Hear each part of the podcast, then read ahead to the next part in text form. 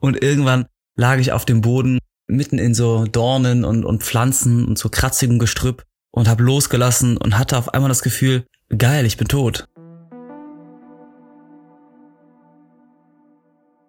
Hey und herzlich willkommen beim Set und Setting Podcast und ich darf dich herzlich zu dieser Episode willkommen heißen. Hier ist Jascha und ich darf dich heute aus Portugal begrüßen, das erste Mal, nicht mehr aus Thailand. Nachdem meine Freundin und ich in den letzten fünf Monaten in Thailand am Projekt Set und Setting gearbeitet haben, dachten wir uns, es wird mal wieder Zeit für etwas Neues und uns hat es dann irgendwie ein bisschen wieder Richtung Europa gezogen und wir dachten uns, ja, Europa, wo ist es denn warm und schön? und Portugal waren wir sowieso noch nicht und deswegen dachten wir, komm, gehen wir mal nach Portugal. Und hier werden wir auch in den nächsten Monaten residieren und weiter an der psychedelischen Renaissance arbeiten und dieses Thema voranbringen. Portugal bietet sich auch für allgemein psychedelische Reisen natürlich sehr, sehr an, da hier Drogen allgemein entkriminalisiert sind. Bedeutet nicht, dass sie legal sind, aber wenn du hier mit einer Substanz erwischt wirst, wird sie dir lediglich abgenommen und das ist auch ein sehr schönes Gefühl. Ich merke das auch jetzt schon, seitdem ich hier bin. Also ich habe hier keinerlei Substanzen an mir gerade, aber irgendwie weiß ich, gibt das einem so ein bisschen mehr Freiheitsgefühl, gibt das einem so ein bisschen mehr das Gefühl, hey, ich kann mit meinem Körper machen, was ich will. Niemand anders steuert oder möchte vorgeben, was ich machen kann und was ich nicht machen kann. Und das ist ein sehr schönes Gefühl. Und deswegen freue ich mich auch ganz besonders hier auf die nächsten Monate und auch was für tolle Leute ich hier kennenlernen werde. Denn diesen Herbst wird in Portugal einiges abgehen. Ich möchte jetzt mal nicht zu viel vorwegnehmen, aber hier wird was ganz Besonderes passieren in den nächsten Wochen und Monaten. Und jetzt möchte ich mal zurückkommen auf die Episode, um die es jetzt geht, nämlich mit Lionel Chili. Und ich sag's euch jetzt schon vorweg, diese Episode ist wirklich, ja, sie, sie macht wirklich Spaß. Sie ist entertaining und der Lionel bringt es auf seine eigene Art rüber, was er durch psychedelische Substanzen gelernt hat und wie sie ihm in den Arsch getreten haben. Und da mag ich auch seine Ausdrucksweise sehr. Das werdet ihr merken im Podcast. Wir werden hier wirklich kein Blatt vor den Mund nehmen und einfach in unserer eigenen Sprache über diese Erfahrung reden und hier uns nicht an irgendwelche Konventionen halten, wie wir darüber sprechen sollten, sondern wir werden es einfach frei raus sagen. Und Lionel macht das wirklich ausgezeichnet und es ist auch super spannend, was er erlebt hat. Er hat wirklich mit Hilfe von psychedelischen Substanzen erkannt, was für ein, seine Worte, Arschloch er eigentlich war. und er berichtet jetzt in diesem Podcast ganz genau, wie da seine Geschichte war und wie er zu der Person geworden ist, die er heute ist. Und was er heute macht, ist auch sehr, sehr spannend. Er ist psychedelischer Facilitator für psychedelische Retreats in den Niederlanden mit Psilocybin, mit Trüffeln. Und er macht das jetzt schon seit einiger Zeit und berichtet auch ein bisschen, was da so seine Erfahrungen sind und wo er glaubt, wo seine Reise hingeht und wo die psychedelische Reise hingeht. Aber jetzt möchte ich mal nicht zu viel vorwegnehmen, sondern ich würde sagen, wir fangen jetzt einfach an mit der Podcast-Episode mit mir und Lionel Schibli. Ich wünsche euch viel Spaß mit der Episode und los geht's.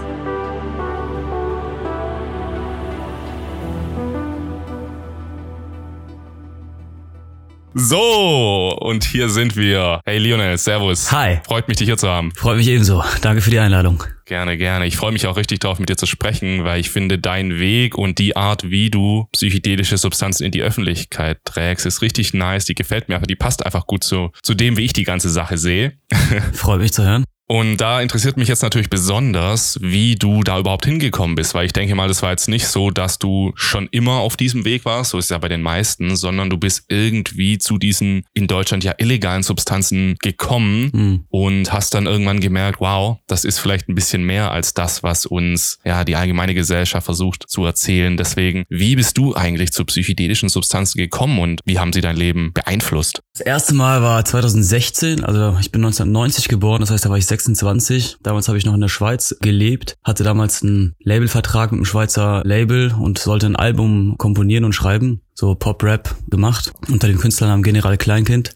Könnte ich mal auf Spotify reinziehen, wenn ihr Bock habt. Auf jeden Fall hatte ich damals einen Vertrag in Zürich, habe in Zürich gelebt und habe tagsüber so bei Subway gearbeitet und nachts habe ich dann halt gedichtet und geschrieben. Aha. Und äh, weil ich hatte keinen Vorschuss von dem Label, sondern wir hatten nur den sogenannten ja, Labelvertrag, dass die mir die Produktion finanzieren, aber nicht mein Leben. Anyway, ich hatte diesen Kollegen bei Subway, der war 17 Jahre jung und der meinte irgendwann zu mir, äh, hast du mal Bock, was richtig krasses zu erleben? Und ich so, ja, was meinst du? Er so, ja, ich komm vorbei, hast du schon mal LSD genommen? Und ich dachte mir so, nee, ich hatte bis zu zu dem Zeitpunkt auch kaum was darüber gehört, außer dass es irgendein so Hippie-Scheiß ist, mit dem ich irgendwie nicht connecte. Und dann meinte ich, ja, okay, ja, komm vorbei. Und dann haben wir ein paar LSD geschmissen und ich wusste nichts darüber, wirklich gar nichts. Ich habe mich auch nicht informiert. Ich war wirklich blauäugig da reingegangen und dachte, das wäre einfach irgendwas, irgendwas komisches, irgendeine Droge, so wie ein krasser Joint oder so. Mhm. Und ich bin völlig unvorbereitet da rein. Äh, dann wurde das zu einer katastrophalen Nacht, weil irgendwann sind wir rausgegangen aus der Wohnung und reingegangen und ich habe alles vergessen, die Zeit vergessen, ich habe vergessen, wer ich bin, ich habe vergessen, was ich mache und ich hatte niemanden, der mich da irgendwie vorbereitet oder leitet und dann irgendwann habe ich so eine Panik bekommen, dass ich die Nachbarin wachgetrommelt habe, weil dann wollte ich irgendwann einen Krankenwagen rufen, weil ich irgendwie nicht mehr klar kam. Oh, shit. Und dann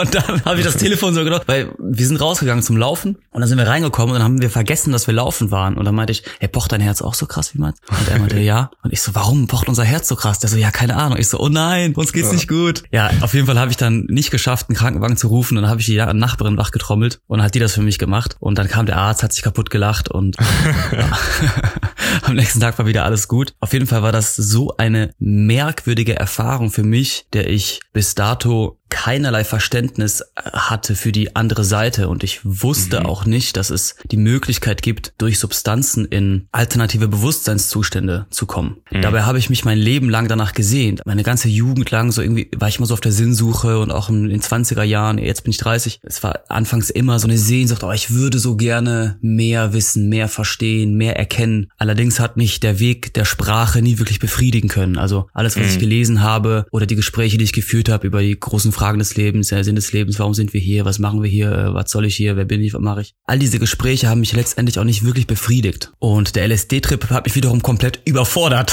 weil es einfach mhm. viel zu krass war. Und es gab, wie gesagt, niemanden, der mich da eingeleitet hat. Und dann habe ich das Ganze wieder beiseite geschoben, obwohl ich wahnsinnige Begegnungen und Momente hatte, wie ich erinnere mich an das erste Mal, dass ich das Gefühl hatte, dass zwischen mir und dem Objekt, das ich anfasse, kein Unterschied besteht, dass es ein fließender Übergang mhm. ist, dass alles aus der gleichen Knetmasse besteht, dass wir alles aus einer ähnlichen atomaren Struktur bestehen und wir deswegen alles ein großes Lebewesen, ein großer Organismus sind. Diese Art Gedanken und äh, mhm. Erkenntnis hat mir schon sehr gefallen, aber ich war so überfordert, dass ich es erstmal beiseite geschoben habe. Dann bin ich nach dem Album-Release, das komplett gefloppt ist, das hat gar nicht funktioniert, da dachte ich, okay, scheiß drauf, habe ich Zürich verlassen, bin nach Köln gezogen, um weiter Persönlichkeitsentwicklung zu machen. Und mit meinem Bruder habe ich dann die radikalen Optimisten gegründet. Das war oder ist eine, eine Organisation slash Company für Personal Development. Aber das alles ohne Psychedelika, ne? Das war ja. gar nicht mehr in deinem Geist irgendwie. Aber doch nee, trotzdem noch irgendwo da oder war das wieder komplett weg? Ich kann mich leider nicht so gut an die Zeit erinnern, an dieses eine Jahr. Das war Ende 2016, dann bis Ende 2017. In diesem einen Jahr habe ich keine psychedelischen Substanzen konsumiert, habe mich auch nicht weiter damit befasst, weil diese LSD-Erfahrung war so skurril. Unverständlich. Mhm. Genau. Und ich hatte auch keinen Freundeskreis. Ich hatte niemanden, auch online nicht, der mir so ein bisschen das hätte erklären können. Ich kannte einfach keine Speaker mhm. oder Autoren oder ich wusste einfach nicht, dass es das gibt. Und dann bin ich nach Köln gezogen und habe dann meine damalige Freundin kennengelernt. Mit der war ich ein halbes Jahr so zusammen und dann gab es eine furchtbare Trennung, so Ende 2017. Und diese Trennung hat mich in so eine kleine Krise gestürzt, in der ich alles hinterfragt habe, was ich mache. Mhm. Dann habe ich wieder angefangen, einen Master zu machen in Wirtschaft. Den habe ich dann abgebrochen abgebrochen. Und dann stand ich Dezember 2017 da und ich dachte mir, scheiße, alles, was ich irgendwie versuche und mache, funktioniert nicht so richtig und befriedigt mich auch nicht richtig. Und vor allem habe ich jahrelang Persönlichkeitsentwicklung betrieben und Selbstfindung über Rationalität, Analyse und mühevolle Arbeit betrieben. Sowas wie alle meine Ängste aufgeschrieben und konfrontiert, mir ständig Challenges gesetzt, mich herausgefordert, ja. weil ich diesen Drang nach Weiterentwicklung hatte. Aber ich habe gemerkt, dass ich in dem Grind, in dem ich stecke und so in dieser Härte zu mir selbst, die schwappte dann noch über äh, zu einer Härte zu anderen Menschen. Das heißt, ich war sehr hart zu mir und gleichzeitig auch, mhm. ne, weil wie du dich behandelst, behandelst du auch den Rest der Menschheit. Diese Härte und die Riesenherausforderung. Und ich war auch voll irgendwo kopfgefickt von diesem American Dream und diesem Superstar Thinking und yeah, du schaffst es eines Tages, du musst nur hart hustlen, hart grinden.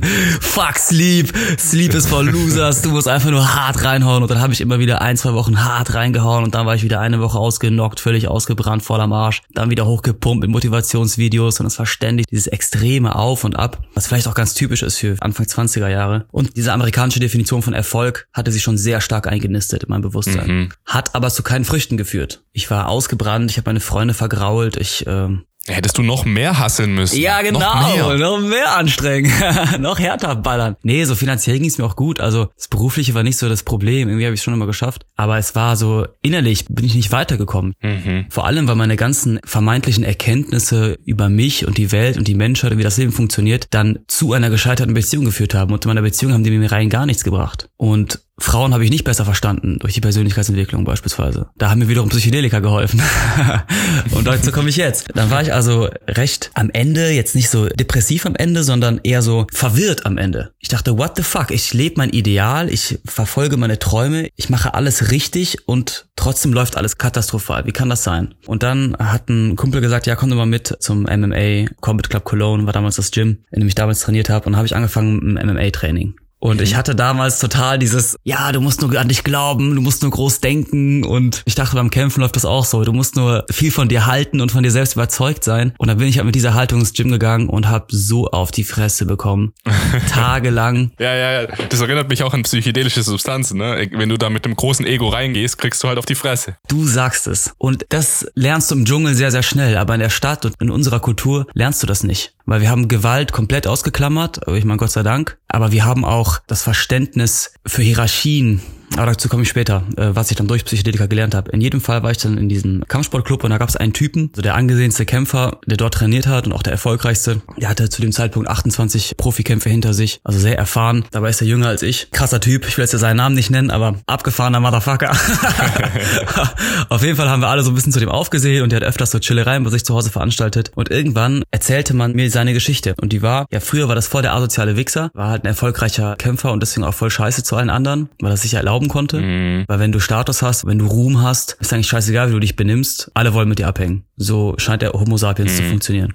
und dann irgendwann äh, war der wohl in Brasilien, hat dieses Ayahuasca genommen und kam zurück mit der Überzeugung, Liebe ist das einzig wahre, äh, es geht nur um Liebe, alles andere ist Schwachsinn und hat weiter gekämpft, weiter trainiert, aber hat ständig Chillereien bei sich veranstaltet, Leute mhm. eingeladen. Connected. Ja, und so hat angefangen, so eine Community zu bilden und dieses Ideal der Liebe zu leben und zu kommunizieren kommunizieren. Und das war für mich so ein Flash, dass jemand, der Status hat und der eine gewisse Macht hat und, und einen gewissen Einfluss hat, das nicht zu seinem eigenen Vorteil ausnutzt und nicht in seinem Ego badet, sondern tatsächlich diese Liebe lebt und predigt, aber nicht in Sprache, der hat nie darüber geredet, der hat einfach nur gemacht. Mhm. Und das hat mich so beeindruckt, weil ich genau aus dem anderen Lager komme, wo man nur labert, nur labert, nur analysiert und der gewinnt, der am besten quatschen kann, aber die Taten, die Handlungen, äh, ja, ne? und dieser Kontrast war geil und deswegen hat der Typ mich inspiriert inspiriert und der meinte irgendwann so, ähm, ja, äh, habt ihr Bock zu ballern? Und ich, ich meinte so, was meinst du? Genau, da kommt mein Bruder zu mir und sagt, ja, äh, übrigens, ich habe Ayahuasca äh, am Start. Da meinte ich, was ist das? Dann meinte er, ja, es ist so eine krasse Pflanze aus dem Amazonas, die gibt dir wohl irgendwie ein paar krasse Visionen. so, ja, ja geil, lass ballern, oder? Und dann der so, ja, lass mal probieren, oder? Keine Ahnung. Ich hatte wieder nichts gelernt. Ich war immer noch in meinem so ein bisschen arroganten, ach, keiner soll mir was erzählen, labert alle keine Scheiße, es gibt nix, was mich irgendwie mm. so, ja, Rock'n'Roll, weißt du? Scheiß drauf. Einfach ballern, was soll passieren? Äh, unbeeindruckt, kein Respekt einfach. Ich hatte keinen mm. Respekt, ja. Ich hatte nur Respekt vor, ähm, ja, eigentlich vor nichts. So, warum auch? Dieses Verständnis von Respekt war nicht da, weil mir noch nie irgendwas wirklich Angst gemacht hatte. Mhm. Dann kam Ayahuasca. Und dann war ich also bei besagten Herren zu Hause und der meinte, ja, ja, leg dich mal hin und holt so eine große zwei Liter Cola-Flasche äh, mhm. mit so einer braunen Suppe aus seinem mhm. Kühlschrank. Und ich meinte so, ist das dieses Zeug? Und er meinte, ja, ja. Ich sag, wo hast du das her? Ja, äh, ich war in Brasilien vor ein paar Monaten und dann habe ich für 100 Dollar einem Schaman gesagt, hier, mach mal Ayahuasca in die Pulle rein. Und dann hat er das in seinen Koffer geschmissen und äh, mit nach Köln genommen. Geil. Krasse Aktion. Dann gibt er mir ein Glas und ich denk mir so, ja, scheiß drauf. Extras Glas, leg mich auf die Couch. Was ich by the way, niemandem empfehlen würde oder kann. Also das war wirklich verantwortungslos. Du hast die Rechnung ja bekommen, denke ich mal. ich hab die Quittung bekommen. und auf einmal mache ich die Augen zu. Ich beginne glasklare Sachen zu sehen.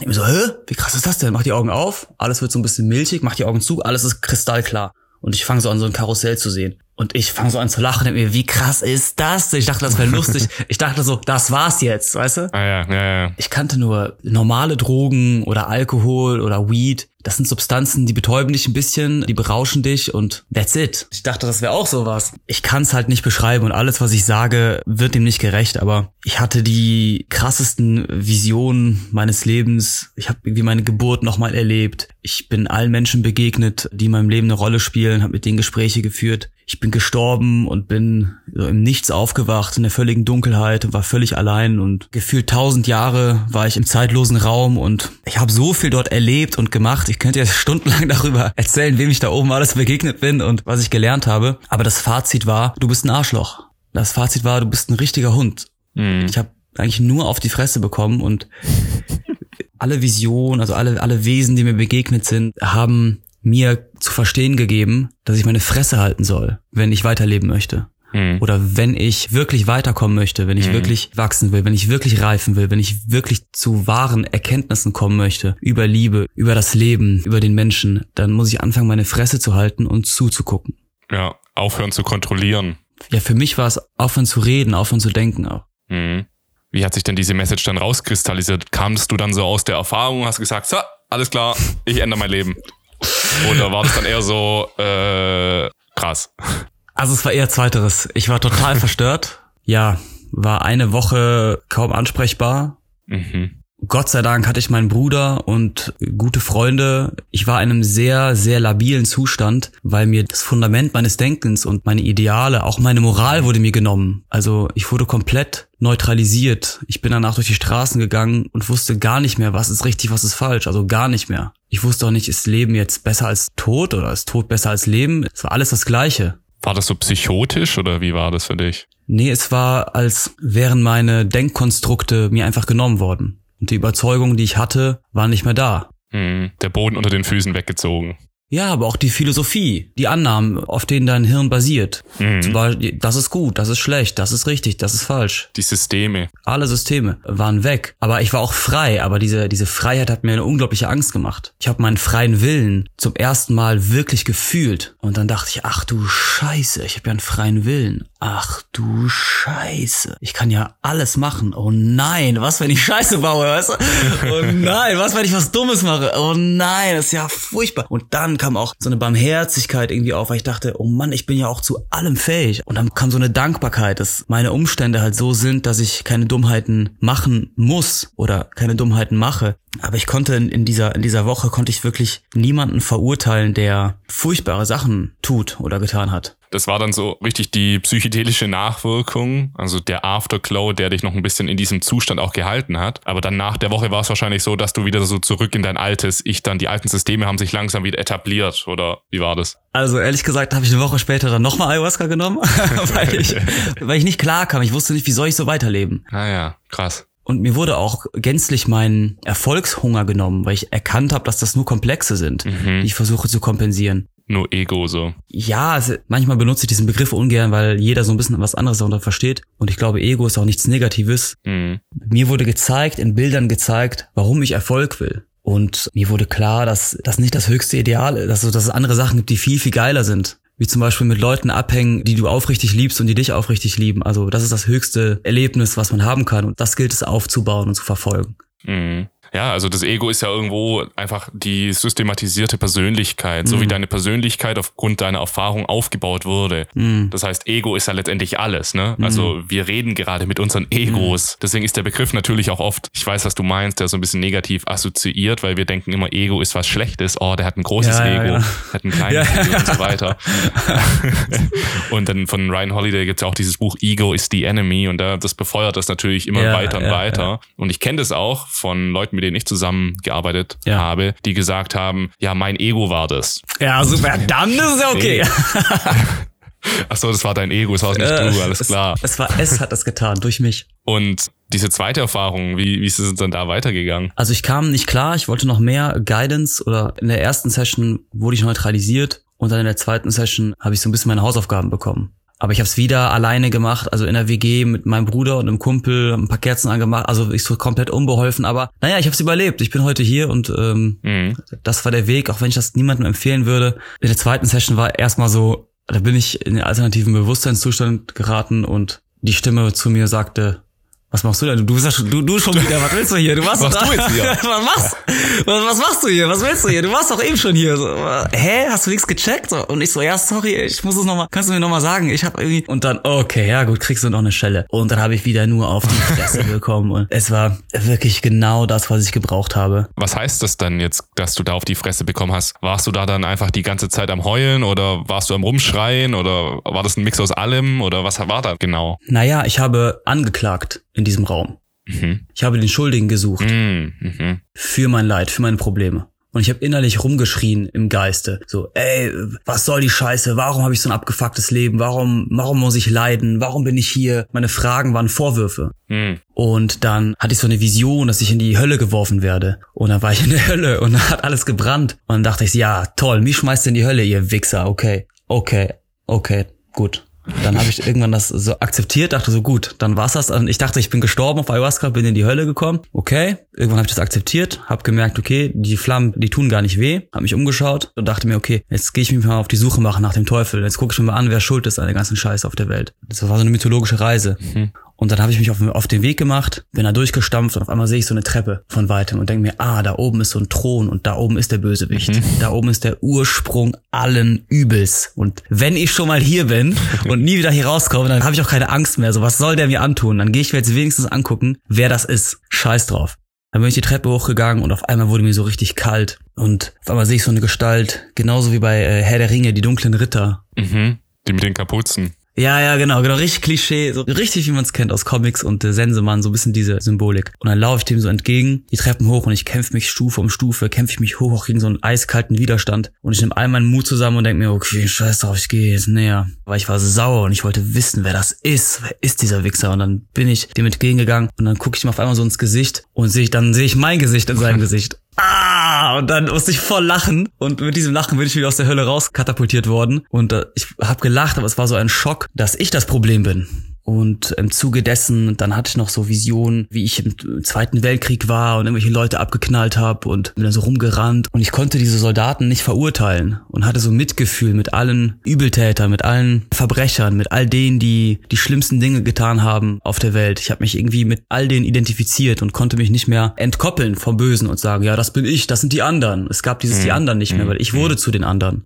Ja, und dann kam ich zurück und Ah ja, und dann die abschließende Vision war dann noch, ich denke da auch fast jeden Tag dran und es ist nach wie vor das Merkwürdigste, was mir passiert ist. Und ich muss hinzufügen, ich habe jetzt mittlerweile vier Ayahuasca-Sessions und zig Psilocybin-Sessions hinter mir. Mhm. Und trotzdem, diese zwei ersten Mhm. waren die allerschlimmsten, aber die allerschlimmsten waren auch die, aus denen ich am allermeisten gelernt habe. Aus meiner dritten und vierten Ayahuasca-Session weiß ich fast nichts mehr. Mhm.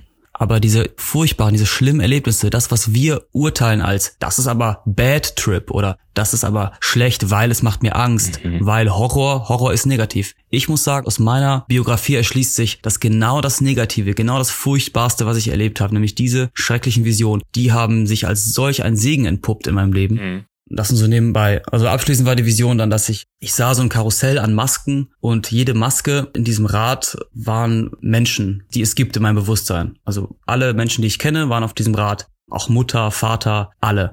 Und hinter diesen Masken war so ein lehmiger Klotz. Und dieser Lehmklotz war so der Mensch. Mhm. Und das war ich. Und diese Maske hat einfach immer so gewechselt und wurde auf diesen Lehmklotz gestampft Mhm. und hat dann so gesprochen. Die Vision sagte mir, dass jeder Mensch nur eine Maske ist und hinter dieser Maske steht die gleiche Person. Mhm. Also hinter dir steck ich und hinter mir steck auch ich. Mhm. Und dieses Ich ist, was es ist. Alles. Ja. Die Existenz. ja, und jetzt haben wir wieder dieses Ding, und das ist genau, warum ich Psychedelika so liebe, in Sprache an die Zuhörer von dem Podcast. Das klingt entweder interessant oder dämlich, aber es kommt auf jeden Fall niemals an das Erlebnis ran. Ja. Und drum finde ich Bücher, Sprache, Gespräche, alles super, alles schön und gut, aber nichts ersetzt das Erlebnis. Du kannst über Sex so viel lesen, wie du willst, aber wenn du es nie erlebt hast, dann kannst du einfach nicht mitreden. Verstehst du? Das ist wie Kämpfen. Also ich merke das, ich habe jetzt am übrigens am Samstag meinen ersten Kampf, meinen ersten MMA-Kampf in, in Duisburg. Ah ja, das habe ich gesehen, ja. Ja, ja, bei GMC Olympics. Viel Erfolg. Dankeschön. ähm, das ist wie kämpfen oder wie, wie, wie eigentlich alles im Leben. Du kannst nicht mitreden, wenn du es nicht erlebt hast. Mhm. Aber in unserer Kultur sind wir befugt, bei allem mitzureden, weil wir demokratisch sind und klugscheißerisch orientiert und jeder kann sich über alles ein Bild machen und mitreden. Und nein, du hast einfach keine Ahnung, wenn du nie dort warst, wenn du das nie erlebt hast. Ja. Egal, was du gelesen hast und was du nachdenkst. Ah, das ist einfach, man muss es erleben. Erlebnis über alles. Ja, ich denke mal, Sprache ist eben auch wieder so ein vorgefertigtes System, so eine Struktur, die eben bestimmte, wenn wir es jetzt mal auf neuronaler Ebene runterbrechen, bestimmte Neuronen miteinander verbinden und das kennen wir. Ah, okay, wir wissen, dieses Wort bedeutet das, dieses Wort bedeutet das, das Zusammenspiel aus diesen beiden Wörtern könnte das bedeuten oder könnte das bedeuten und so weiter. Und die psychedelischen Zustände, die verbinden ja Regionen in unserem Gehirn oder Neuronen in unserem Gehirn, die vorher noch nie miteinander gesprochen haben Hm. und die auch so im Wachbewusstsein gar nicht miteinander verknüpft werden können. Hm. Das heißt, diese Neuronenverbindungen, die sind so unnatürlich, beziehungsweise, ja, unnatürlich ist das falsche Wort, so unerreichbar, Neu? ja, genau so neu und außerirdlich, dass wir die niemals Mhm. nachempfinden können, wenn wir nicht selbst mal solche Zustände hatten und selbst mal erlebt haben, wie das ist, wenn unser Gehirn auf so einer Interkonnektivität miteinander sprechen kann. Hm. Und das ist aber trotzdem sehr spannend, weil was wir dann nach diesen Erfahrungen machen, ist ja, dass wir das Unverständliche verständlich machen. Das heißt, das, was du erlebt hast, in Sprache umzuwandeln. Und das hast du ja, wie wir das jetzt hören können, sehr, sehr gut gemacht. Also du kannst es, auch wenn du weißt, dass es lange nicht daran kommt, was es wirklich war, du hast es dennoch sehr gut in Sprache verfasst, was es ja ermöglicht, es in dein Alltagsbewusstsein auch irgendwo zu überführen. Bedeutet, du hast diese Erfahrung integriert. Und da hätte mich jetzt mal interessiert, wie hast du das gemacht? Weil das war ja nicht so, du hättest ja nicht nach dieser Erfahrung genau so darüber sprechen können, wie du es jetzt gemacht hast. Du hättest es doch nicht so machen können. Wie hat sich das für dich entwickelt, die Erfahrung? Also, ich habe monatelang darüber nicht gesprochen. Mhm. Das erste war Ende 2017, das andere Anfang 2018. Also ich habe da bestimmt ein Jahr lang nicht drüber gesprochen, Mhm. weil das so ein, ein Schock für mich war. Und ja, integrieren, ich weiß ehrlich gesagt nicht genau, was das heißt. Also ich höre das immer wieder, auch im psychedelischen Kontext, aber ich weiß nicht so wirklich, was damit gemeint ist. Vielleicht, weil ich das ja, was meinst du mit integrieren? Was, was, was ist? Ich kann mir nämlich gar nicht vorstellen, wie man das nicht integrieren könnte. Mhm. Es ist ja wie Ja. jedes Erlebnis. Ich habe das Gefühl, man muss das gar nicht aktiv, also ich zumindest. Ich meine, ich habe einfach wochenlang über nichts anderes nachgedacht und Mhm. ja, Ich glaube aber einfach, dass du und ich zum Beispiel, wir sind eben so Persönlichkeitstypen, die da vielleicht jetzt nicht systematisch irgendwie was integrieren mussten, weil wir vielleicht sowieso schon so Menschen waren, die gerne ihr Leben ändern würden. So, wenn wir irgendwas Aha. sehen, was scheiße ist, dann würden wir das ändern. immer. Und Integration ist nichts weiter, dass wir auf Basis psychedelischer Erfahrung Änderungen in unserem Leben stattfinden lassen. Ah, also, dass wir okay. nicht dann wieder zu Base-Level zurückkommen, sondern Ja. dass wir wirklich einen anderen Kurs einschlagen. Bedeutet, dass wir Ja. die Erfahrung überführen, übersetzen ins Alltagsbewusstsein. Bedeutet, dass sich im Alltag was ändert. Also bei mir ist es Ja. nämlich auch so, ne? Also ich habe eigentlich nie so die klassische psychedelische Integration mit Intention betrieben, aber ich habe sie irgendwie doch betrieben, weil ich habe mein Leben Hm. auf Basis der Erfahrung geändert. Ja, auf jeden Fall. Für mich war das so, okay, ich habe meine Hausaufgaben bekommen und ich setze die Hausaufgaben um und sobald ich die umgesetzt habe, darf ich dann noch mal wieder. Also Genau. erst wenn ich erst wenn ich meine Hausaufgaben gemacht habe, danach darf ich wieder Ja, ja. ja zu den Wesen und äh, die um Rat fragen oder so. so war das für mich. Und die Hausaufgaben, ah, ich habe allerlei Sachen gemacht. Ich weiß nicht, ich habe meine Eltern angerufen, die zum Essen eingeladen und wir haben zu dritt mal gechillt und geredet, was ich irgendwie noch nie gemacht habe in meinem Leben vorher. Ja, ja. Ich habe sechs Geschwister, wir sind sieben Kinder und ich habe einfach nie alleine Zeit mit meinen Eltern verbracht. Das war eine Sache, die, die ich nach meinem meiner ersten Reise, ersten Ayahuasca-Reise, glaube ich, gemacht habe oder nach der zweiten. Hast du das deinen Eltern so gesagt? Nein, um Gottes Willen.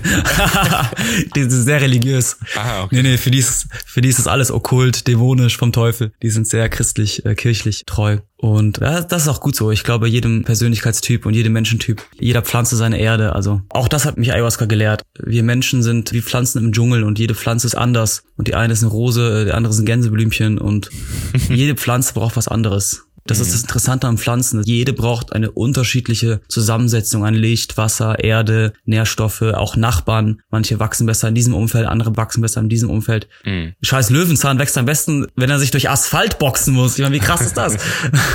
und genauso ist es bei Menschen. Und ich habe auch mein, meine Schablonen verloren oder meine, meine Ideale, wie ein Mensch zu leben hat. Ich habe aufgehört zu denken, und das war damals, als ich Radikal Optimisten gegründet habe, war das so, ich dachte, okay, alle Menschen müssen Persönlichkeitsentwicklung betreiben, müssen positiver werden, müssen optimistischer werden, müssen gesünder werden. Nee, du kannst nicht sagen, alle Pflanzen brauchen X. Mhm. ich finde eine geile Herangehensweise und einen geilen Denkansatz, so versuche ich zu denken, ist, dass ich immer daran glaube, dass jeder Mensch die bestmögliche Entscheidung trifft. Und so ist es ja auch, ne? Also mhm. es gibt keinen Mensch, der mit Absicht eine schlechte Entscheidung trifft. Mhm. Und wenn das bedeutet, dass der Mensch morgens im Bett liegt und eigentlich sich einen Job suchen müsste, aber er macht's nicht, er bleibt einfach ja. liegen, dann ist es ja trotzdem die bestmögliche Entscheidung, die er in diesem Moment Ja, es ist komisch, aber es macht Sinn. Ja. Und das ist dann diese optimistische ja. Denkweise. Ja. Und was ich dann mache, ich setze mir dann eben noch Grenzen. Also ich setze mir sozusagen Boundaries, weil sonst würde ich ja auch, egal was andere Menschen zu mir machen, würde ich ja sagen, ah ja, das ist ja das Beste, was er tun kann. Ja, ja jetzt muss ich halt darunter leiden. Und da finde ich eine geile Kombination, wenn ich sehe die Welt so, jeder trifft die beste Entscheidung aber ich selbst habe eben Boundaries of Steel. Also mm. wirklich, meine Grenzen sind klar gesetzt. Das heißt, wenn jemand gegen diese Grenzen verstoßt, dann sage mm. ich mhm. ganz klar, hey, das verstoßt gegen meine Grenzen. Ja. Also für mich ist das die geilste Kombination aus, aus der richtigen, gut an. ja, aus, aus Leben. Weil ich finde, bei, bei Geld ist es uns zu allen klar. Also niemand würde zwei Euro aus der Tasche von einem anderen nehmen. Einfach so. Aber andere Sachen, Zeit, Emotionen, Energie klauen wir uns die ganze Zeit und da setzen wir keine Grenzen. Mhm.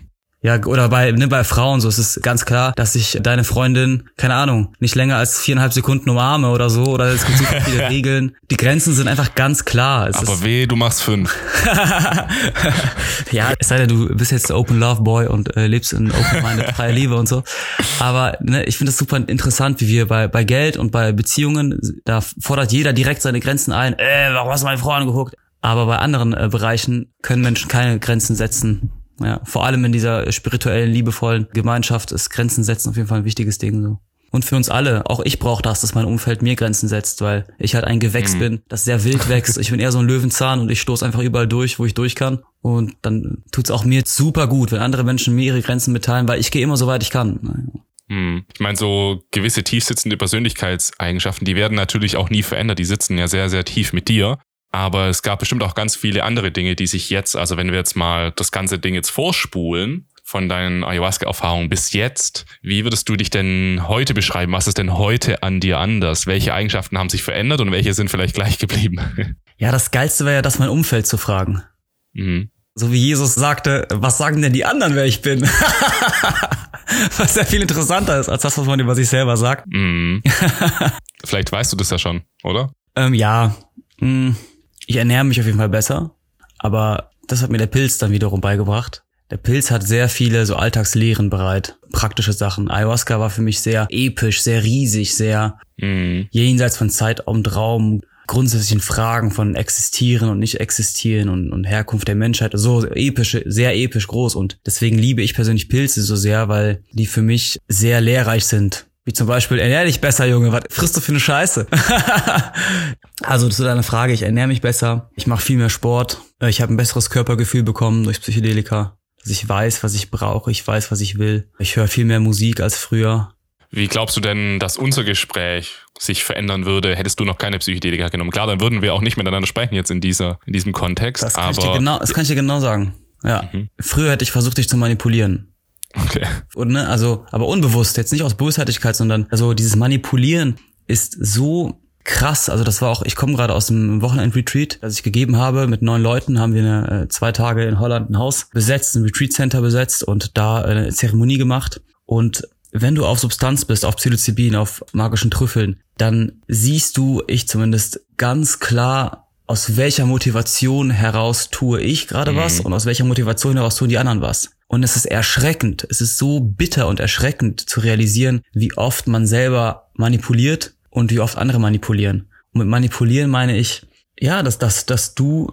Dass sie ihren Willen durchsetzen. Ja, dass du andere dazu, das ist eigentlich Gewalt ausüben. Mhm. Und es ist halt legal und in unserer Kultur, ne, wir, wir haben physische Gewalt aussortiert, aber wir haben äh, psychische Gewalt und Manipulation ist völlig normal und okay. Aber es ist nicht okay, weil es richtet Schaden an. Und es ist vor allem für einen selbst nicht gut. Mhm. Und was ich früher jetzt gemacht hätte, weil ich nicht so bewusst war, ich hätte strategisch eher versucht, jetzt dich zu beeindrucken oder ich hatte irgendein Ziel. Ich will was in dir bewirken, etwas in dir erreichen. Ich hätte eine Absicht. Aber jetzt in diesem Augenblick kann ich ehrlich sagen, ich bin so ein bisschen absichtslos, absichtsfrei. Ja. Und das ist so geil. Und da, oh, da danke ich Psychedelika so sehr für, mir das so offenbar zu haben. Weil diese, diese Absichtslosigkeit bringt so einen geilen Raum irgendwie. Ich finde, dann wird ein Mensch authentisch wenn er keine Absicht verfolgt. Und so kannst du auch Frauen äh, kennenlernen und können Frauen dich kennenlernen. Äh, jetzt in meinem Fall auf eine ganz neue Art und Weise. Das kann ich auch noch erzählen. Also Psychedelika haben mein Verhältnis zu Frauen auch völlig auf den Kopf gestellt. Mhm. Ja, kann ich sehr gut nachempfinden. ja, das ist krass, oder? Ja, das ist krass. also, also ich muss sagen, es hat mir jetzt über über Business nicht viel beigebracht oder über keine Ahnung über Kampfkunst äh, oder so, aber es ist so ein guter Lehrer, was was Frauen angeht.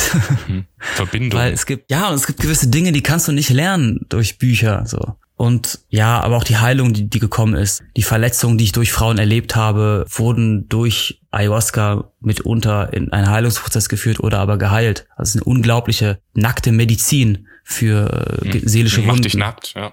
Ja, ja, ja. In gewisser Weise. Ah, diese Absichtslosigkeit. Und ein Mensch ist dann am schönsten, wenn er authentisch ist. Und ein Mensch ist dann authentisch, wenn er keine Absicht hat. Wie eine Pflanze. Die ist einfach da. Und eine Pflanze ist authentisch. Ja, ja, das, das finde ich bei Psychedelika dann auch immer so gut, wenn du auf einer hohen Dosierung bist oder allgemein, dann denkst du so, um was geht's hier eigentlich? Was ja, genau. so, so, da ist nichts, weißt du, wenn du, wenn du auf Space Level gehst, wenn du alles runterbrichst, deine ganzen, Hm. dein ganzes Konstrukt deiner Persönlichkeit, dann bleibt nichts übrig. Da ist nichts. Da ist einfach nur Ja. Existenz. Da ist einfach nur Atmen und Fühlen und das, was eben sich ganz natürlich anfühlt. Ja. Und ja, das, das kann ich sehr gut nachempfinden. Wie war das dann für dich nach deinem Ayahuasca? Du hast dich dann so langsam verändert und jetzt hast du auch schon gesagt, du bist jetzt auf einmal ja viel mehr drin in diesem psychedelischen Sektor. Das heißt, du machst jetzt Retreats und du hast dich mit dem Pilz, also mit Psilocybin angefreundet. Yes. Wie ist dann das alles noch gekommen? Warst du dann auf einmal so, boah Leute, ich bin so davon überzeugt, schaut, was es getan hat? Oder wie war da so der Prozess? Ja, also Ayahuasca hat mir natürlich erstmal gesagt, ich soll die Fresse halten. Also ich hatte immer so eine Vision, ich hatte immer so eine Vision, da war so zum Beispiel so eine riesen Leguan, so eine riesen Echse im Universum und äh, die hat mich angeguckt und ich dachte so, oh, das muss Gott sein. Und dann habe ich die riesen Echse gefragt, äh, yo, ähm, kannst du mir mal das Geheimnis des Lebens verraten? Und dann die Echse dreht so ihren riesigen Kopf, der war so groß wie, keine Ahnung, tausend von Planeten. Gigantisch dreht seinen Kopf zu mir und macht so. Nach dem Motto, halt einfach die Fresse. Für die Zuhörer, er hat gerade seinen Finger vor seinen Mund gehalten. Ja, ja, genau. Finger vor dem Mund. Und meinte dann so, hat auf die Erde gezeigt und meinte, schau, gucken, einfach hinschauen. Nichtsdestotrotz habe ich meinem ganzen Umfeld hat natürlich gemerkt, was los ist. Und ich habe vielen Leuten von Ayahuasca erzählt. Und sehr viele Menschen haben das dann auch gemacht durch mich. Ah. Ja, und das hat mir große Freude bereitet. Aber ich hätte jetzt nie gedacht, dass ich das beruflich mache zu dem Zeitpunkt. Und dann habe ich weiter so meine, ich habe Schauspiel studiert und ich habe Wirtschaft studiert und habe ich weiter so meine Schauspielkarriere verfolgt, habe einen Film mitgespielt und danach habe ich beim Fernsehen gearbeitet, in der Produktion von einer Fernsehsendung. Ja, und ich habe mich die ganze Zeit parallel dazu eigentlich nur über Psychedelika fortgebildet und alles mir alles angehört, mir alles durchgelesen und die Passion hielt zwei Jahre an, bis dieses Jahr im März. Auf einmal hatte ich was in meinem Leben entdeckt, was mich nicht mehr losgelassen hat. Und normalerweise bin ich von Sachen begeistert und dann, wie das so ist als Mensch, du bist dann drei, vier, fünf, sechs Monate vielleicht geflasht und dann kommt das Leben zurück und ja, dann kommt was Neues. Dann geht die Honeymoon-Phase zu Ende. Ja, ja, ja, genau. Aber ich bin jetzt in diesem Augenblick genauso hyped und genauso geflasht und meine Kinnlade ist untergeklappt und ich checke nicht, was das sein soll und ich verstehe nicht, warum das nicht auf allen Titelseiten von Zeitungen und Zeitschriften ist. Ey Leute, das müsst ihr erleben. Das ist die krasseste, geilste Scheiße der Welt und sie ist auch noch gesund und gut für dich. Was geht ab? Aber ist illegal. Aber das ist egal, ja. Und die Leute haben Schiss. Der Mensch ist einfach ein Schisser. Der Homo sapiens ist ein Angsthase. Natürlich. Weil im Dschungel haben wir direkt verloren. Wir sind sehr fragile. Wir sind sehr, ich meine, guck uns an. Wir sind sehr leicht zu töten, wenn man so einfach mal uns mit den Tieren vergleicht. Das stimmt, ja. So Eine, Ka eine Katze kann uns einmal am Hals kratzen und wir sind fort. Wir haben richtig viel Angst, aber wir haben ein richtig großes Gehirn entwickelt. Ah. Ja, wir sind richtig, ja, wir sind richtig, richtig clever. Zumindest vermeintlich. Ja, und dann diese Motivation hielt an, die ließ nicht los und dann, ja, dann habe ich Ende März, dann kam Corona und dann dachte ich mir, ah, scheiß drauf, schmeiß ich meinen Job und äh, äh, gehe ich jetzt all in. Und seit dem 1. April bin ich jetzt all in als, ja, ich wechsle immer wieder die Bezeichnungen, äh, mal als, als Pilz-Retreat-Host oder als Psilocybin-Facilitator oder als Trip-Sitter, auch wenn ich den Begriff Trip versuche zu vermeiden, weil er assoziiert dieses Vergnügen und dieses Wegballern, äh, was ich überhaupt nicht äh, damit verbinde. Jetzt mache ich eigentlich jeden Tag Werbung und treffe ich mit Leuten, spreche darüber und einmal im Monat veranstalte ich eine psychedelische Session, zu der ich dann einlade. Ja. Also hast du jetzt doch wieder eine Vision, weil vorhin hast du ja gesagt, du magst diese Vision nicht, aber wie würdest du sagen, ist jetzt so deine Vision? Was meinst du? Also du hast ja vorhin, als du von deinem alten Ich gesprochen hast, hast du ja gesagt, ja, du brauchst Aha. eine große Vision, du musst immer groß ah, denken. Ah. Was ist denn jetzt nicht. so deine Vision, Mission? Was möchtest du denn erreichen? Ich denke immer noch groß und das ist so ein bisschen mein, mein Persönlichkeitstyp, nehme ich an, oder mhm. wie ich konditioniert wurde in meinen Jugendjahren. Ich hatte einfach dieses unternehmerische Denken. Und ich meine, ich habe Bücher von Donald Trump gelesen, bevor der überhaupt in Deutschland irgendwer den kannte. ich war damals total in diesem Entrepreneur-Ding und habe mit 19 mein erstes Gewerbe angemeldet und meine erste Firma gegründet. Ich bin Gründertyp und ich wollte schon immer Sachen aufbauen. Ich habe auch als Kind nicht mit Lego gespielt, sondern ich habe nur Lego gebaut, habe dann die Bauten meinem Bruder gegeben und der hat dann damit gespielt. Aber ich bin kein Player, also ich spiele nicht gern, ich baue gern. Das, ich bin ein Bilder. Deswegen, ich habe auch große Visionen jetzt, was Psychedelika angeht. Ich will Psychedelika unserer Kultur vorstellen und unsere Gesellschaft so ein Add-on schenken und unsere Gesellschaft erweitern. Ich träume davon, dass das in, keine Ahnung, 30, äh, 40 Jahren für einen 20-Jährigen völlig normal ist. Mhm. Als Initiationsritual, wenn du vom Jugendalter ins Erwachsenenalter gehst, wenn du deinen Platz suchst in der Gesellschaft, dann begibst du dich mit der Hilfe von Psychedelika in diese Frage rein, um deinen Platz zu finden und deinem Leben einen Sinn geben. Und Sinn ist für mich ein Zusammenhänge schaffen zwischen Zukunft und Gegenwart. Dafür ist Psychedelika ein hervorragendes Tool. Aber um zurückzukommen auf deine Frage, ob ich immer noch Vision habe, ja, aber ich bin nicht mehr getrieben im Sinne von, mir ist es auch scheißegal, wenn ich die nicht erreiche. Also ich kann auch morgen von diesem Planeten gehen und ich habe alles erreicht, was ich erreichen wollte. Mhm. Also das hat sich verändert. Der Weg ist das Ziel. Ich sag's immer. Ja, es, es ist schwer zu sagen, aber ich, ich klammere auch nicht mehr so an meinem Leben. Also ich glaube wirklich, ich bin, ich I'm ready to go. Also mhm. wenn es morgen rum ist, dann ähm, alles klar. Was soll's? Ja, ja. Ja, das ist auch krass, was psychedelische Substanzen in Bezug auf den Tod uns lehren, weil letztendlich wir sterben ja auf diesen Erfahrungen. Also unsere Persönlichkeit stirbt, das heißt, unsere Persönlichkeit denkt danach auch, ja, sterben ist gar nicht so schlimm. Ja. So. Zumindest ist das auch der Gedanke, der mich begleitet. Ja, also wenn ich weg bin, dann ist auch nichts mehr von mir da, das sich schlecht fühlen könnte. So, so in die Richtung. Ja, also da letztens war ich im Wald. Also meistens mache ich die Zeremonien oder die, die Sessions, aber manchmal mache ich es auch für mich alleine. Weil wenn ich jetzt mit einer Gruppe die Session mache, dann ist mein Bewusstsein eher bei der Gruppe und mhm. ich bin nicht so bei mir. Auf jeden Fall war ich letztens alleine im Wald mit meinem Bruder und wir haben fünf Gramm getrocknete Pilze konsumiert. Ein fantastisches Unterfangen. auf jeden Fall war ich in dem Wald und irgendwann lag ich auf dem Boden mitten in so Dornen und, und Pflanzen und so kratzigem Gestrüpp und habe losgelassen und hatte auf einmal das Gefühl, geil, ich bin tot. Also von mir ist gar nichts mehr da und ich wurde wie zu Stein und ich wurde eins mit dem Boden und ich dachte nur, geil, ist das hm. schön. Ist das schön, nicht zu existieren. Und dieses Nicht-Existieren begleitet mich auch jetzt, wenn ich Stress, ähm, mit Stress, mit Druck umgehe. Ist so. Ah ja. Ja. Was soll's? Ja, es ist schwer zu erklären, so, sowohl als auch. Es ist halt beides da. Anyway, in Hamlet heißt es ja sein oder nicht sein. Äh, das ist hier die Frage. Und ich würde sagen, sowohl sein als auch nicht sein. Das ist hier die Antwort. Das ist das Gleiche. Ja, ja, genau. Ja, genau. Irgendwie schon. Wenn wir immer sagen, wir reden ja immer davon, alles ist eins, das kannst du ja auf alles anwenden, auf jegliches Gespräch, auf yeah, jegliche, yeah, yeah. auf jegliches Subjekt, auf jegliches Objekt. Wenn alles eins ist, ja, dann bin ich schon dann tot. gibt's keine Unterscheidung mehr. Ja, ja genau. Du bist. Ich bin schon längst weg. Ich bin nur noch eine Erinnerung irgendwie. Was ist schon lebendig? Ja, ja, ja, ja, genau. Es ist, finde es auch faszinierend, jetzt wieder Bibel zu lesen. Mache ich irgendwie nicht, aber wenn ich es machen würde, also ich bin halt super religiös erzogen worden und mir gehen oft beim Trippen dann so die Verse aus der Bibel im Kopf rum, weil die passen wie Arsch auf Eimer, so auf diese, wie zum Beispiel Paulus schreibt in der Bibel, nicht mehr ich lebe, sondern Christus lebt in mir. Oder dieses, äh, ja, du musst dich selber verlieren, um dich zu finden. Oder du musst dich selber aufgeben. Mhm. Du musst sterben und, und wieder erwachen. Mhm. Und ich denke mir, ach, das ist damit gemeint. Vielleicht. Vielleicht meinten die das. Wir wissen es ja nicht. Kein Mensch weiß, was die damals damit gemeint haben. Und jeder, der versucht, das zu interpretieren, ja, viel Glück damit. Aber vielleicht war es das. Mhm. Und ich kann damit was anfangen. Dieses Glück liegt im Tod am Ende des Tages. Aber vielleicht im Tod ist eh. Befreiung. Ja.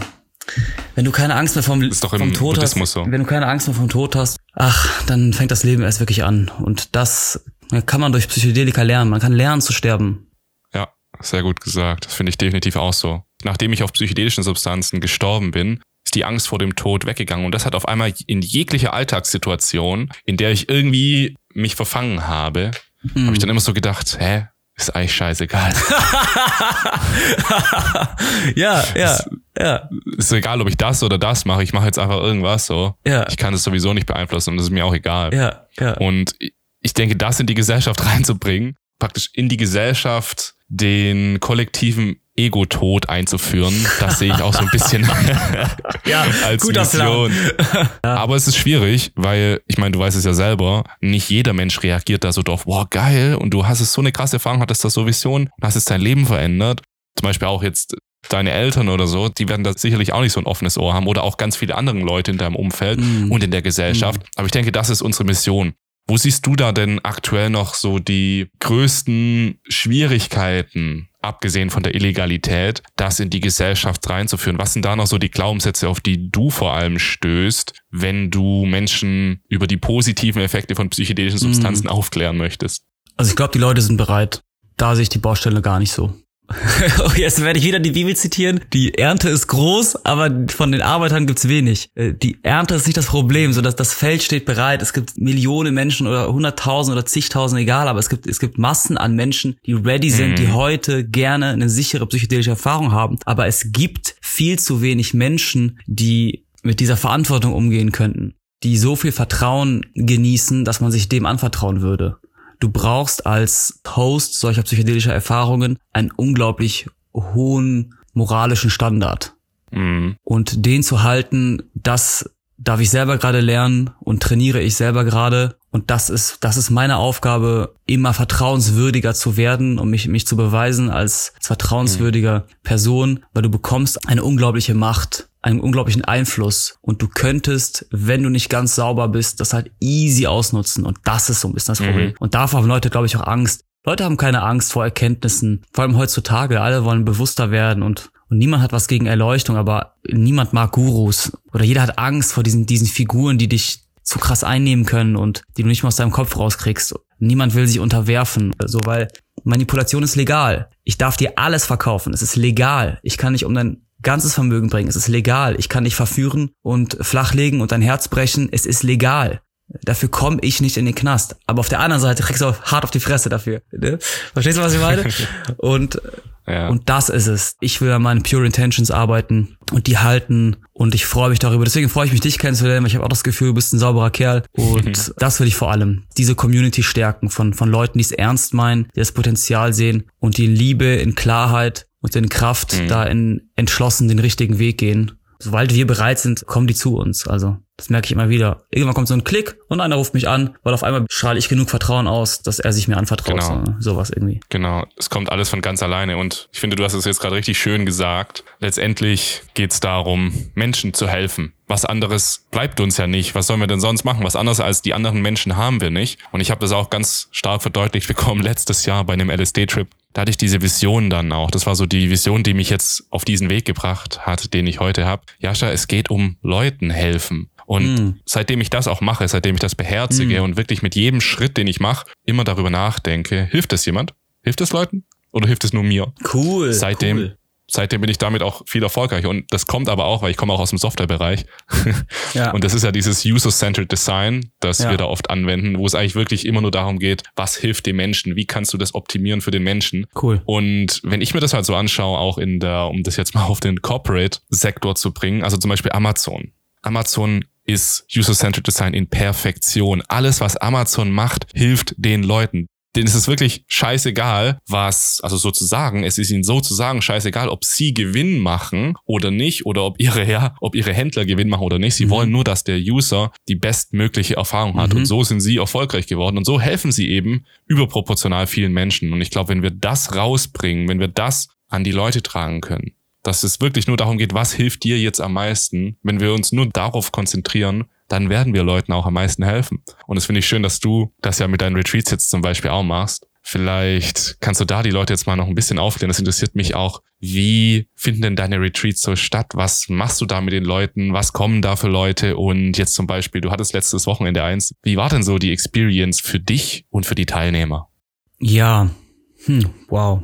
Wo soll ich anfangen? Ich bin gerade echt noch geflasht von äh, dem, was du gesagt hast. Du kannst auch gerne da nochmal einspringen. Ja, Hammer, Hammer. Also es geht um die Leute und es geht um die anderen. Und das ist verdammt nochmal auch die, die Message, die ich in dem Retreat immer wieder rausballere, auch an meine Mitarbeiter. Ich hatte ein Team von drei Leuten und auch an die Teilnehmer. Ich glaube, dass das Leid in unserem Leben daher kommt, wenn wir zu viel ums, um das Ich kümmern. Also es ist zu wenig die anderen vorhanden, den anderen Raum geben. Ja, wie du sagst, es geht um die anderen und ich finde es super interessant, das jetzt auch in den unternehmerischen Prozess mit reinzunehmen, weil das war mir bisher noch, das war mir noch nicht klar. Ich habe eher versucht, über meine Intuition meine unternehmerische Vision zu verwirklichen. Aber eigentlich ist es ganz klar, ich kann ja auch die, die Leute fragen.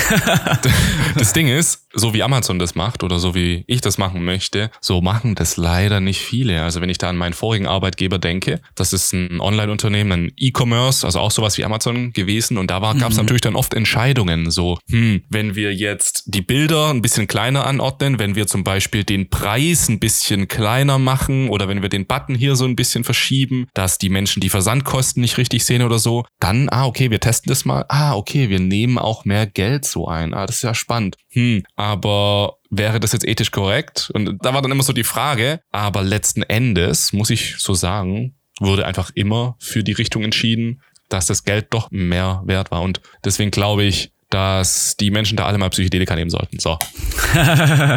ja, das zahlt sich kurzfristig aus, aber langfristig nicht, ne? Genau, das langfristige ist es halt. Ich kann mich noch erinnern, als, aber das ist so dieser, auch dieser typisch deutsche Spirit, der über sowas lacht. Ich kann mich noch erinnern, als alle über Amazon gelacht haben. Ich kann mich noch erinnern, wie ich 2013 in einer verfickten Vorlesung saß an der Rheinischen Fachhochschule Köln äh, bei Professor Dr. Hammel hieß er. Ich weiß nicht, sein Name ist ja auch egal. Ich will ihn jetzt auch nicht dissen. ähm, aber ich weiß noch, wie der sagte, oh, wie soll denn, ein Professor Doktor der Wirtschaft, ach, wie soll denn dieses Facebook Geld verdienen?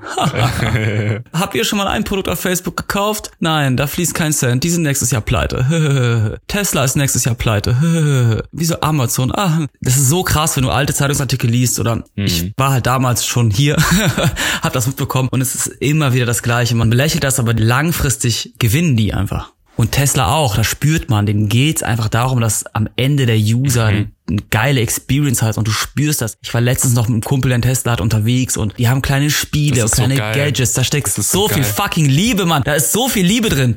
Das ist, ja. Don't fuck with love, man. Love wins. Wenn du die Liebe fühlst, dann ist dir der Preis eh auch egal, und das, weil der Preis spielt auch keine Rolle am Ende des Tages. Am Ende des Tages haben wir nur eine begrenzte Zeit auf diesem Planeten und wollen krasse, liebevolle Experiences haben durch Produkte, durch Dienstleistungen, durch das egal und das spürt man. Und beim Retreat eigentlich ist Psychedelika für mich auch nur ein Tool, um eine Botschaft zu verbreiten. Mhm. Und die Botschaft ist, es geht um die anderen.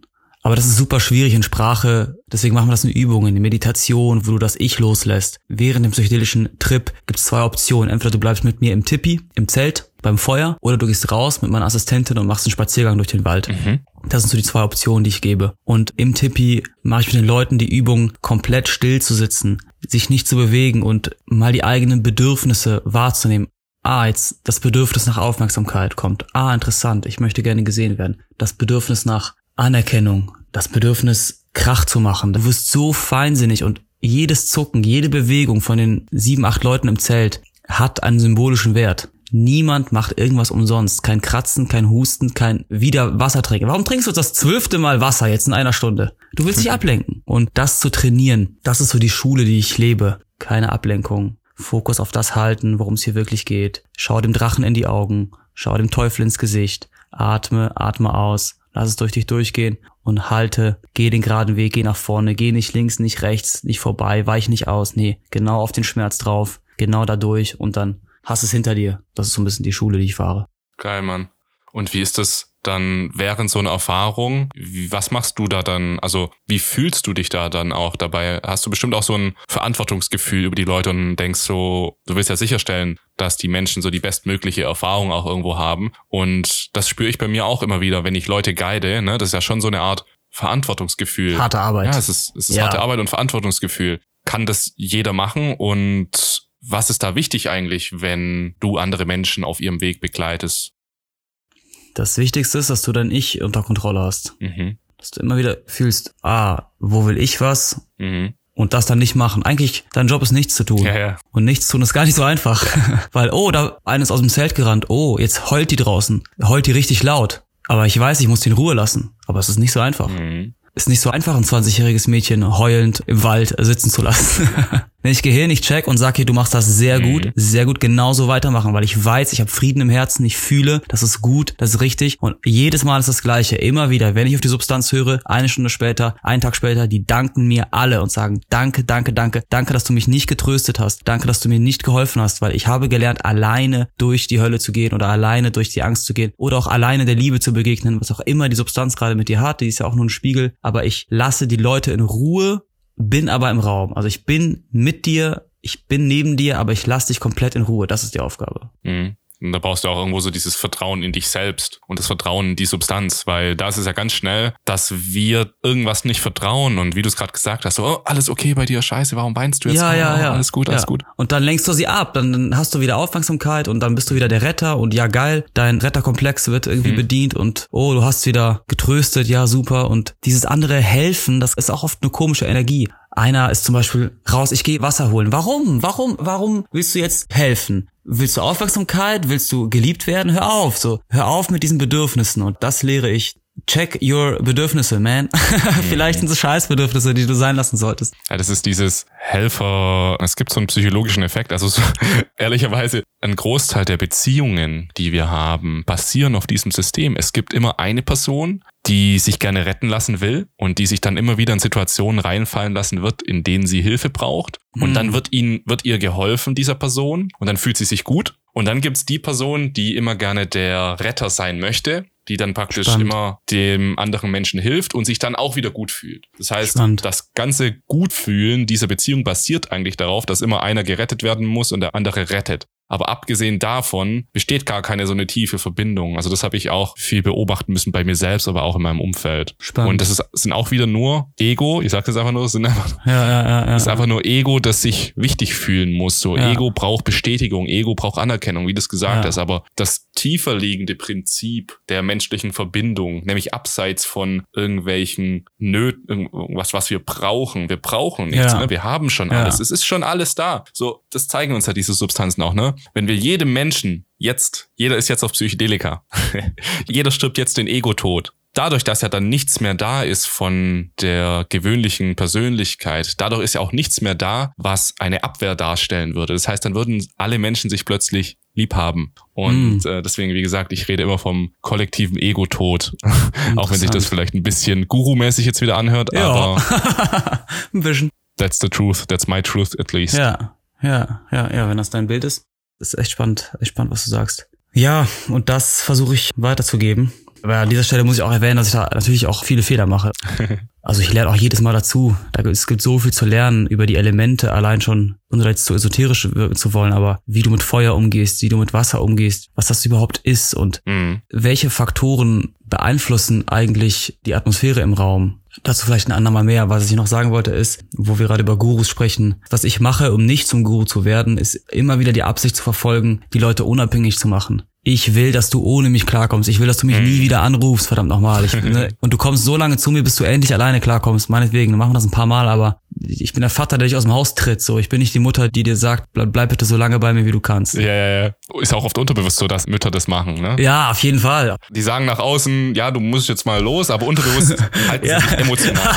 ja, ja, ja. Machen die. Ja, und ich gebe den Tools in die Hand. Wir meditieren zusammen, äh, wir machen Bodyscans, geführte Meditation, wir machen Übungen, so Breathwork, Mhm. was an, an holotropen Atmen orientiert ist, auch wenn ich nicht so nennen möchte, weil das ja hier ein geschützter Begriff ist von Stanislav Grof. Wir machen diese Übungen, wir machen Sport, Meditation und Psychedelika, alles Sachen, die die auch alleine machen können, Mhm. um mit ihren Emotionen und ihren Gedanken und ihren Körpern zu reifen, weiterzukommen, gestärkt und unabhängig ihren Weg zu gehen. Das wünsche ich mir. Du bereitest sie letztendlich darauf vor, aber der wahre Guru, der wahre Guru ist das Psychedelikum. Hm, ja, Mehr braucht es ja nicht. Ja. Das Psychedelikum ist der Meister dieser internen Transformation, die die Menschen machen. Bedeutet, jeder Mensch, der irgendwie sagt, ich habe die Weisheit mit dem Löffel gefressen, so wie ich müsst ihr Psychedelika konsumieren, das ist auch wieder das spirituelle Ego, das da aus Mm, ihm spricht. mm. Und das sehe ich auch sehr, sehr häufig. Also ich bin ja jetzt gerade in Thailand und hier gibt's auch so ein paar Ecken, in denen sich viele so Gurus befinden und den höre ich immer zu und denke mir dann einfach nur so, was ist denn das für Information? Wo hast du die denn her?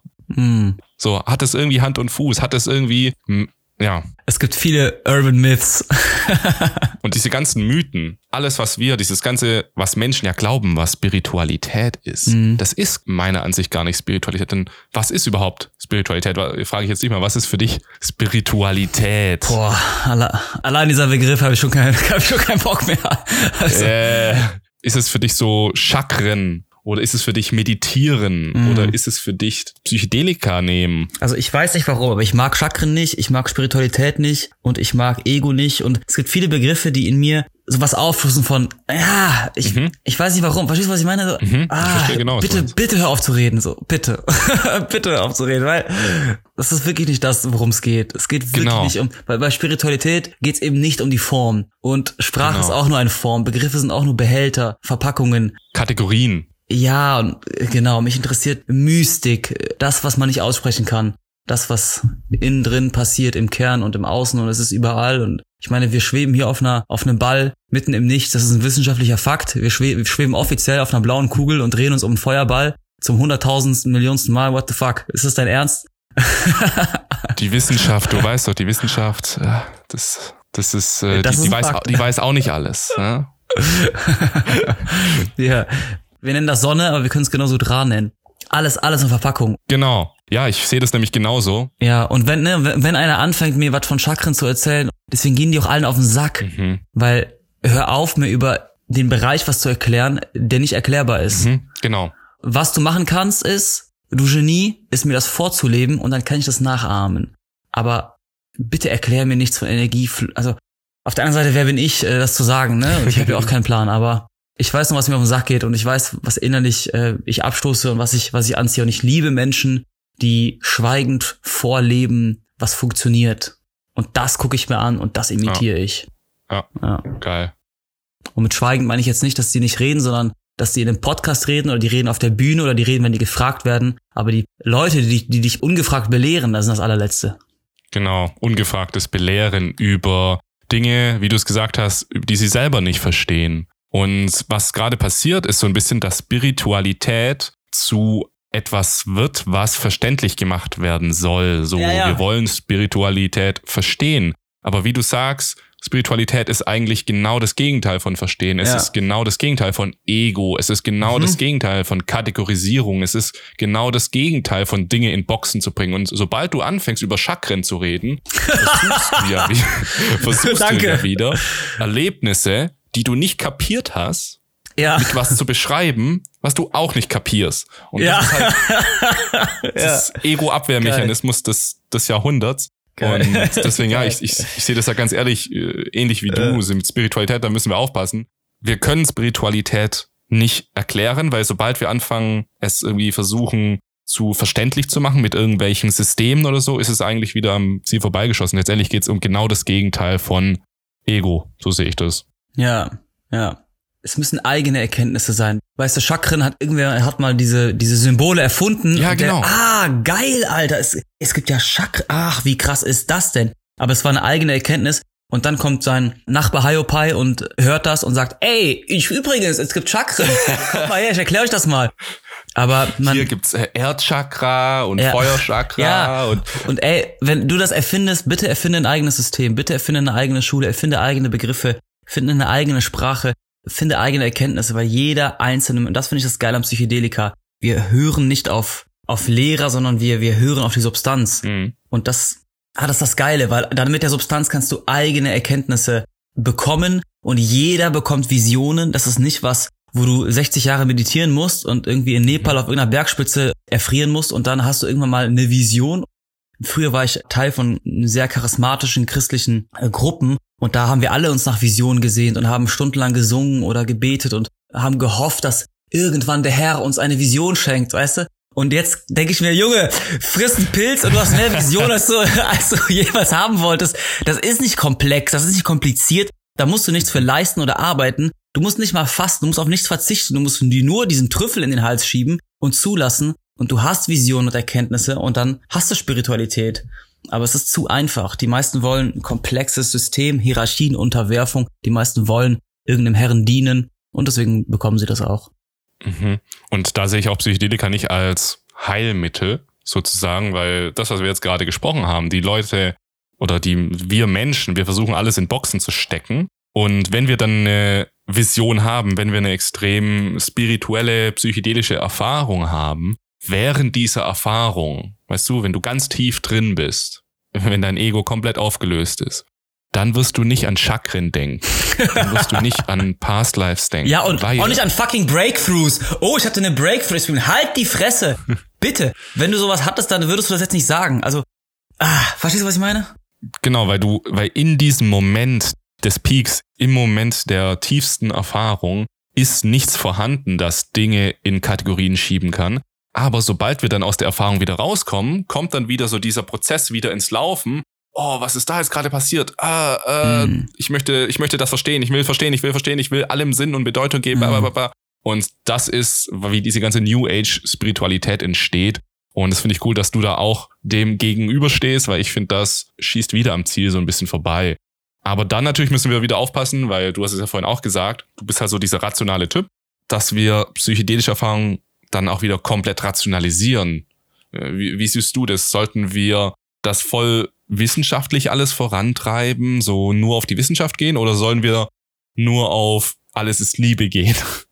Ich denke sowohl als auch. Also ich denke, jeder sollte authentisch werden und authentisch das verfolgen, was, was ihm liegt, jedem Gewächs, so sein Weg.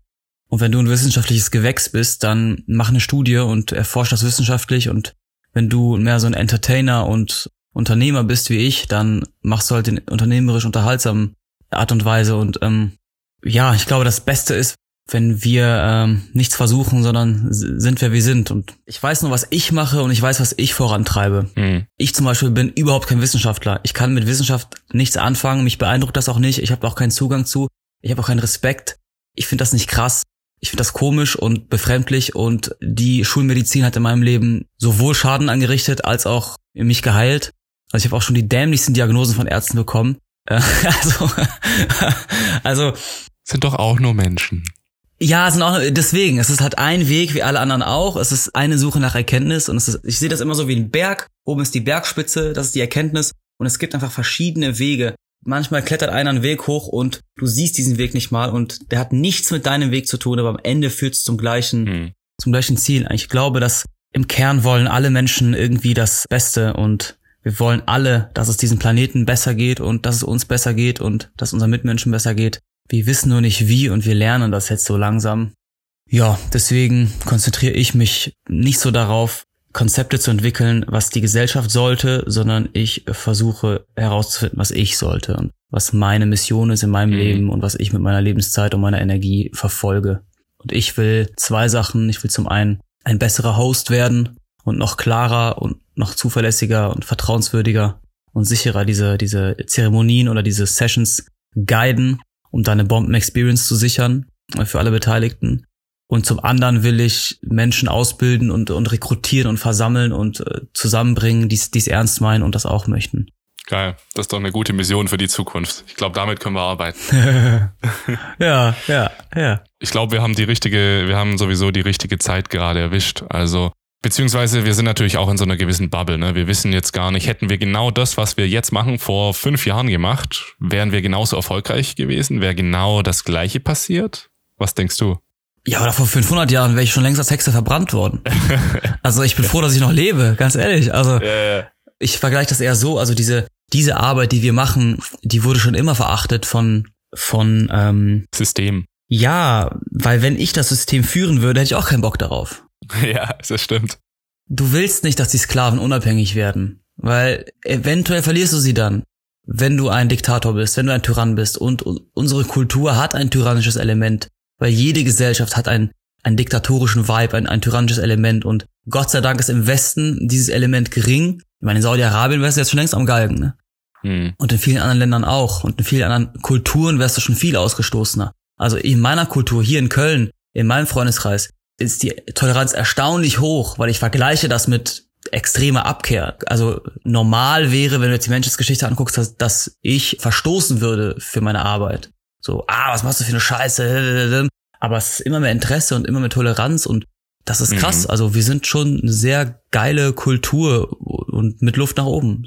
Und drum bin ich auch nicht gegen das System oder ich bin nicht gegen diesen, diesen Tyrann, diese Kultur, die, diese Ordnung. Ich profitiere ja auch von der Ordnung und ich will die Ordnung nicht stürzen. Mhm. Ich will kein Chaos vergrößern, sondern ich will die Ordnung erweitern. Und ich glaube, dass wenn mehr Leute Psychedelika konsumieren, dass unser Wettbewerbsvorteil steigt, unserer Companies und unsere Kultur wird geiler, unser Entertainment wird geiler, unsere Wissenschaft wird besser, unsere Medizin wird besser, äh, unsere Politik wird besser, alle profitieren von diesen Erkenntnissen. Die ganze Gesellschaft blüht auf, wenn wir inspiriert werden, weil die wichtigste Ressource heutzutage ist nicht mehr Produktivität, nicht mehr Rohstoffe, die wichtigste Ressource ist Innovation.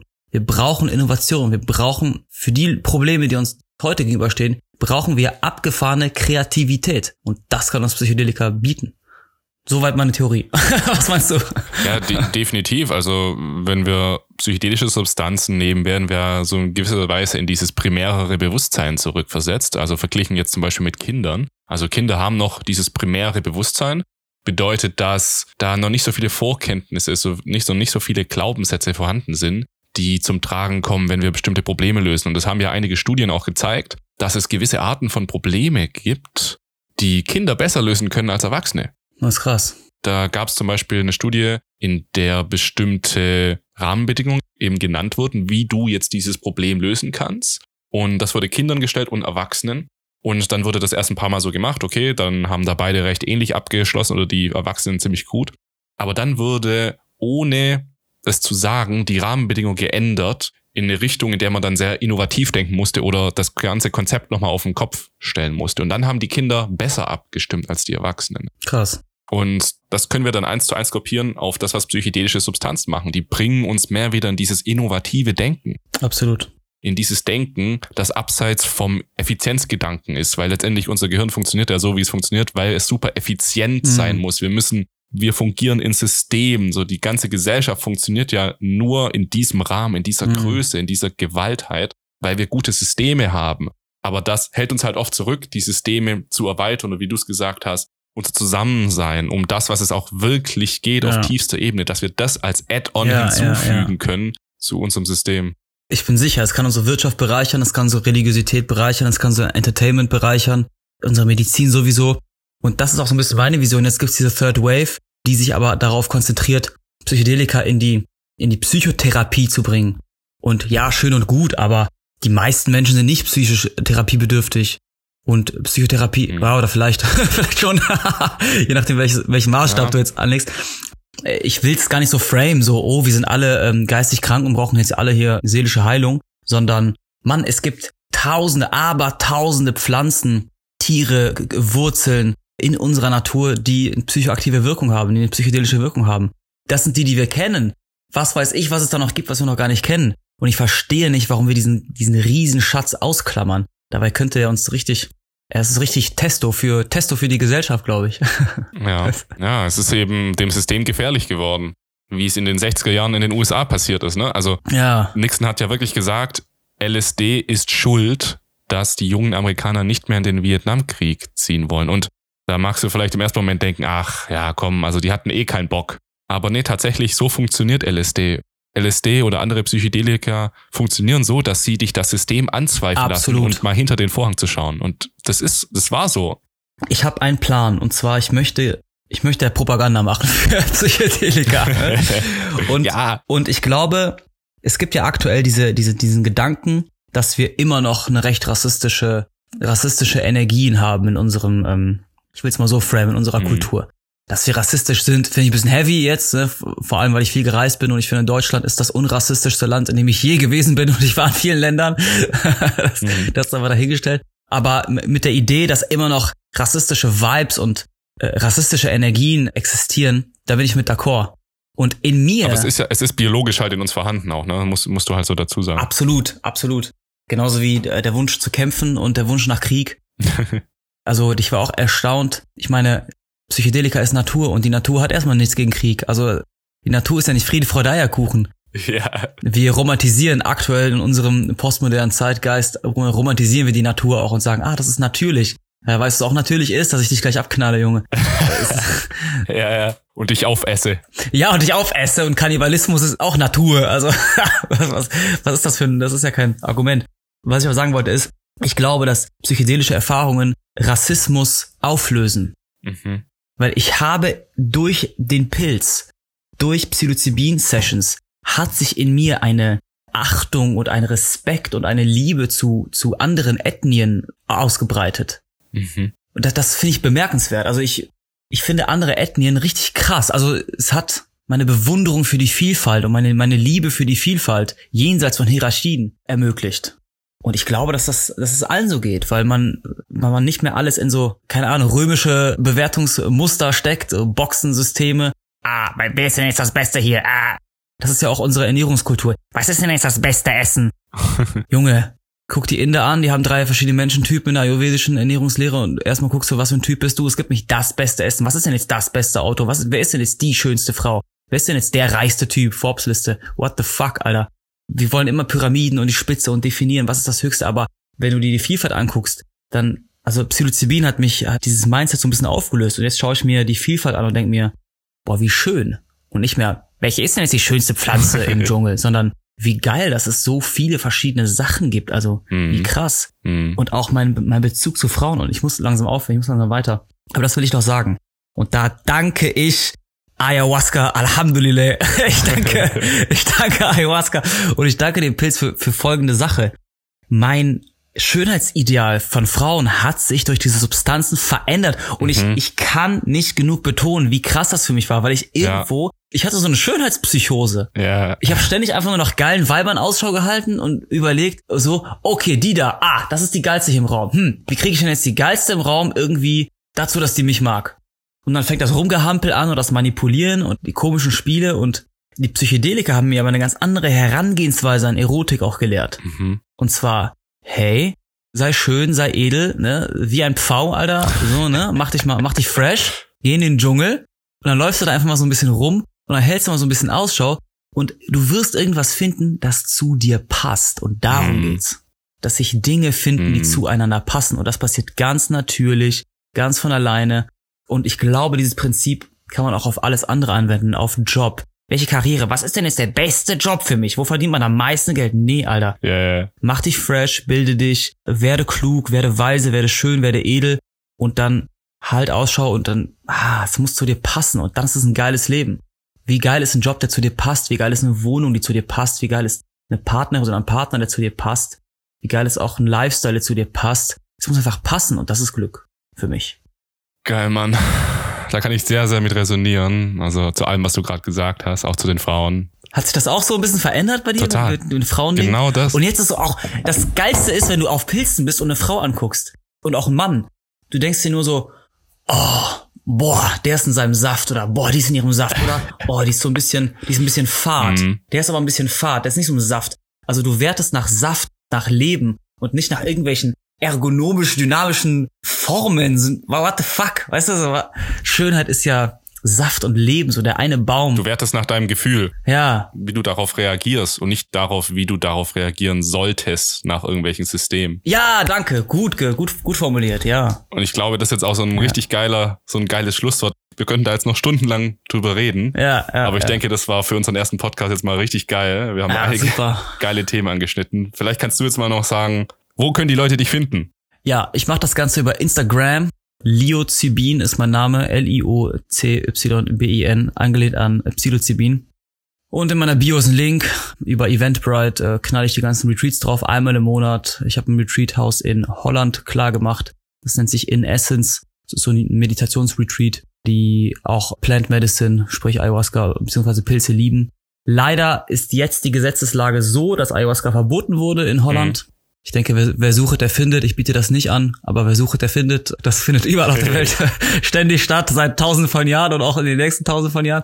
Aber Gott sei Dank sind Trüffel legal und deswegen mache ich offiziell Trüffelzeremonien einmal im Monat dort.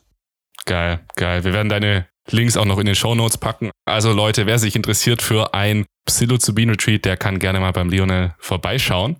Und ja, ich danke dir, dass du Gast auf unserem Set und Setting Podcast war. Und sehr, sehr gern. Dein Vibe gefällt mir übrigens sehr gut. Ich finde, du, du hast diesen Spagat auch, kriegst du sehr schön hin zwischen, zwischen den zwei Welten. Ne? Ich weiß genau, was du meinst. Ich danke dir. Dann, Lionel. Bis dann. Bis bald. Ciao, ciao.